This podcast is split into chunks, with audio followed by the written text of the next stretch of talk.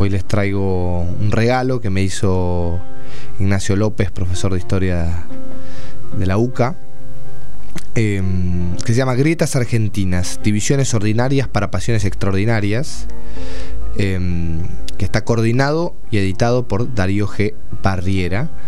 Cada capítulo corresponde a una, una grieta distinta, a una división distinta. Em, en este caso les voy a leer un pequeño fragmento escrito por Nicolás Deep. Se llama Alpargatas o libros. Dice así. Quizá una de las dicotomías más problemáticas en la historia argentina sea la que nos retrotrae a una remanida consigna. Alpargatas sí, libros no. Ya que más que expresar una reivindicación de lo popular frente al elitismo ilustrado, la contradicción simboliza una tragedia que vuelve a veces como comedia y otras como farsa. Hablamos del desencuentro entre clases populares y sectores medios, o, dicho en otros términos, entre trabajadores y universitarios. La historia de esta relación tiene diferentes episodios y complejidades, pero está asignada por momentos dramáticos, como la testigo del golpe cívico-militar y eclesiástico que derrocó a Juan Domingo Perón en 1955. El rol protagónico del movimiento estudiantil en estos sucesos generó grandes debates en la década del 60 y 70. Las controversias involucraron a políticos, universitarios e intelectuales de diversos orígenes y trayectorias.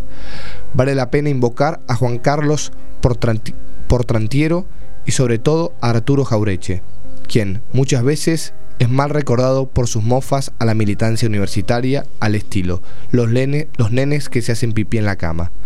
No obstante, y a pesar de sus ópticas particulares, tanto el pionero de la revista Pasado y Presente como el autor de El medio pelo en la sociedad argentina se llegaron a una misma conclusión.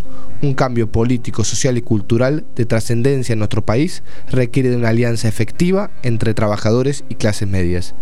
Esto significa que una política transformadora necesita de libros y alpargatas, de una comunión entre los herederos de la reforma universitaria de 1918 y el peronismo, dos tradiciones sin las cuales es imposible valorar en la actualidad a las grandes conquistas de la Universidad Argentina, como el cogobierno, la autonomía y la gratitud de los estudios superiores.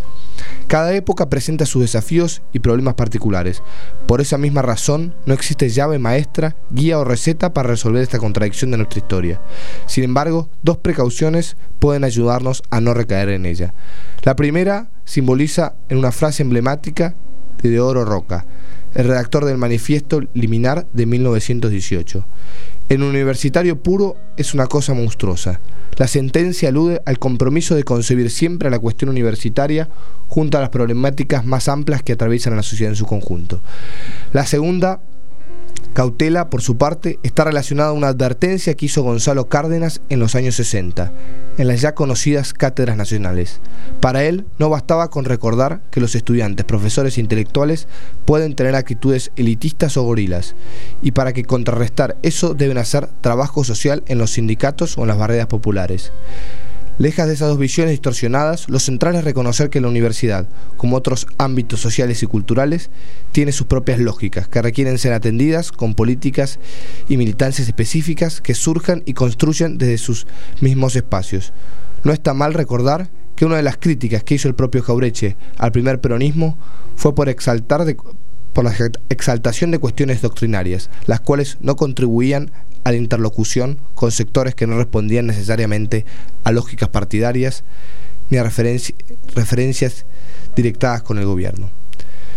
En su autocrítica a las vanguardias armadas de los 70, donde participaron muchos universitarios que buscaron la, ansiada inserción, inserción popular, Rodolfo Walsh insinuaba que para hacer política de mayorías se necesita hablar con todo el mundo y trabajar con todos los niveles. Quizá una de las mayores enseñanzas de retrotraernos a la dicotomía alpargatas sí, libros no, sea la de recordarnos que las identidades encerradas sobre sí mismas están condenadas al fracaso y que toda síntesis necesita trabajar desde los polos de las contradicciones. Como vaticinó Johnny Cash en uno de sus poemas editados póstumamente, no hay que beber mucho de la misma fuente. Por eso mismo, alpargatas sí, libros también. Seguimos en Facebook, arroba unicornios culturales.